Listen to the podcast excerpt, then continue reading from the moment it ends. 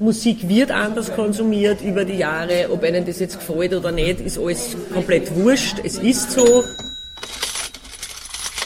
Kunst, Kultur, Diskurs. Kunst, Kultur, Diskurs. Kunst, Kultur, Diskurs. Kunst, Kultur, Diskurs. Kunst, Kultur, Diskurs. Eine Podcastreihe von kulturwoche.at.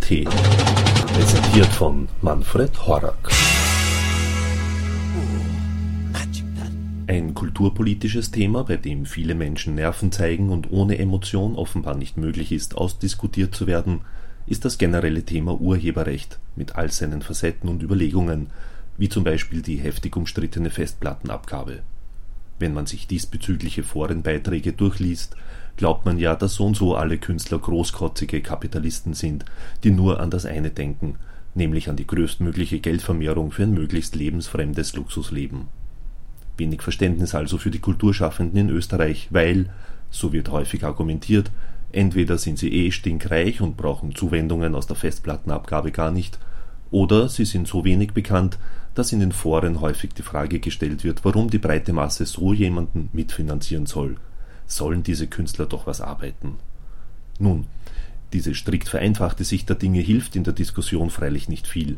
Wir halten uns daher lieber an jene, die davon direkt betroffen sind und haben für diese Episode die mit einer ordentlichen Portion Charisma und Sympathie ausgestattete Sängerin Birgit Denk befragt.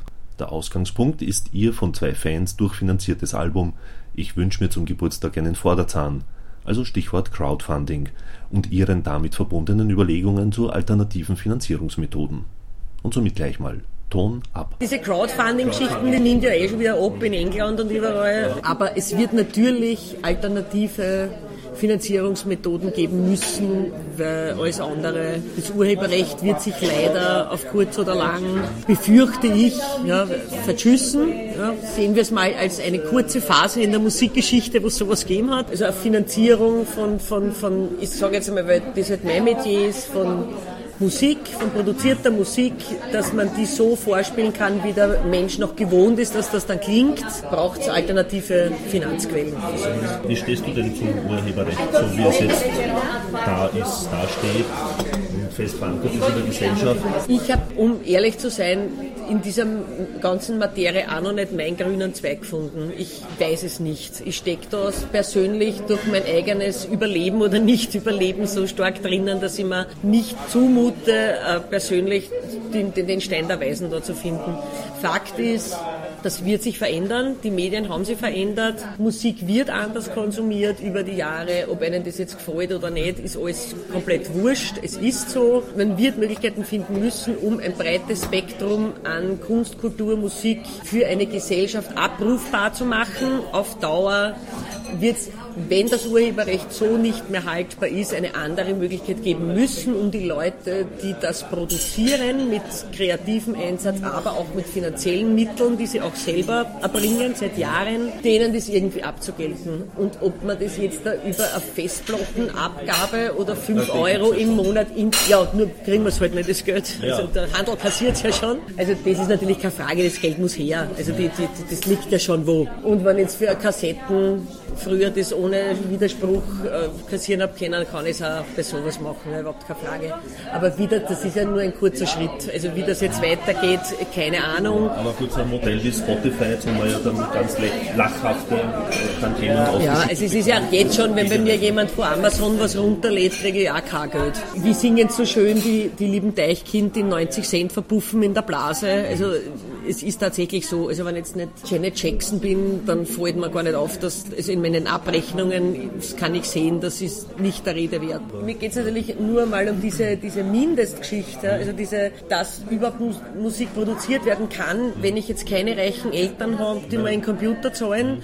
Äh, wie, wie, wie, wie macht der 16-Jährige von heute dann Musik, wenn er, wenn er dann was Gutes davon gemacht hat und das 30.000 Leute downloaden, er davon nichts hat und nicht noch was Gutes aufnehmen kann.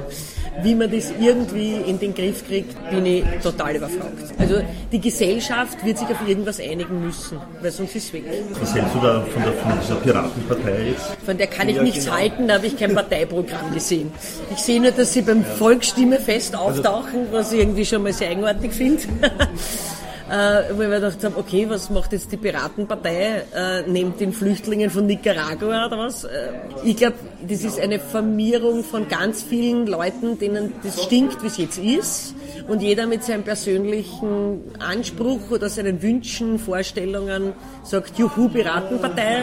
Und die müssen jetzt erst einmal draufkommen, wo einer gemeinsamer Nenner ist, wo das kleinste gemeinsame Vielfache ist. Wenn ich nicht nur Einzelpersonen wählen soll, sondern eine Partei, wenn sie ein Programm brauchen, äh, dem stehe ich mal sehr, sehr fragwürdig entgegen, weil ich einfach noch nicht weiß, wo die eigentlich hinwollen. Also für mich ist noch nicht, außer das, Frei, das Netz gehört uns, ist für mich persönlich noch nicht herauszulesen. Das ist ein kulturpolitisches Thema losgetreten, was ja, ja, ja. FPÖ zum Beispiel völlig fehlt, der Kulturpolitik oder auch bei den Grünen. Auch bei den Grünen leider, ja, komplett fehlt. Ich denke mal, es ist kulturpolitisch natürlich ein Thema losgetreten, deshalb freut man sich aber nicht den, der, danke, dass du den Stein ins Rollen gebracht hast. Also ich denke mal, das ist äh, eine Frage der Zeit. Also wenn es nicht die Beraten da hätten, wäre es anders passiert. Es ist so viel im Umbruch. Es werden immer mehr Freiberufler, die ganz viel und ganz oft im kreativen Bereich tätig sind. Es werden, die werden immer mehr. Also ich glaube, es sind mittlerweile Einpersonenunternehmen mehr wie die Metaller und über die Metaller her bei den Lohnverhandlungen, sobald irgendwer irgendeinen einen Zettel nimmt und was draufschreibt, wird in der Zeit im Bild darüber informiert, was die Freiberufler tun, weiß ich nicht, weil sie nicht zusammengeschlossen sind, obwohl die, die Masse an Menschen schon größer ist als die Metaller. Also ich denke mal, das ist ein, momentan ein Umbruch, ein gesellschaftlicher Umbruch, dass sie sie, Dienstleistung wird mehr, Kunstkultur wird mehr, es wird weniger haptisch hergestellt im eigenen Land und das ändert sich halt total. Und man muss sich halt eben kulturpolitisch überlegen, was bringt es einer Gesellschaft, wenn es da Menschen gibt, die malen, schauspielen, äh, Sachen behauen, whatever. Was muss ich mir das kosten lassen und was kostet es mich, wenn ich die alle nicht tun lasse? Weil ich sage immer, ich freue mich auf den Tag, wenn alle Freiberufler aufs Arbeitsmarktservice gehen und die Arbeitslose anmelden. Äh, ich glaube, das war dann das stärkste Signal, das man irgendwie setzen kann. Da ist immer die Rede, das wäre ein sehr einfaches Mittel mit der Grundsicherung. Mhm. Also 700 Euro, 800 Euro, 1000 Euro, welchen Betrag auch immer. Nur da stellt sich halt auch wieder die Frage, wer soll das bezahlen letzten Endes? Also ich glaube schon, dass das leicht zu bezahlen wäre. Ich glaube, wenn man das durchrechnet, geht sich das aus. Ich bezweifle nur, dass einfach mit unserem Geiz ist geil, obwohl Saturn ja mittlerweile einen neuen Werbespruch äh, gesucht hat, weil sich der doch nicht mehr so moralisch ausgeht bei den Leuten plötzlich. Ähm, mit dieser Einstellung, Leistung muss sich lohnen und nur wer leistet, bezahlt und so, das ist einfach stärker geworden in unserer Gesellschaft in den letzten 20 Jahren. Und dann zu sagen, auf es soll jemand auch ein Geld kriegen, wenn er sich in zwei Monaten Lied einfallen lässt. Genauso jemand, der jeden Tag beim Biller hackeln muss, neun Stunden oder so, ist natürlich schwierig zu argumentieren. Und ich denke mal, dass eher so eine moralische Einstellungsgeschichte ist. Also nicht, dass wir in die Zeit kommen das Raumschiff Enterprise, wo der Commander Kirk gar kein Geld verdient, sondern gerne Captain ist oder so. Also eher, das ist dann die Wunschvorstellung. Ich auch gerne Journalist. Ja, siehst du. Thank you and good night.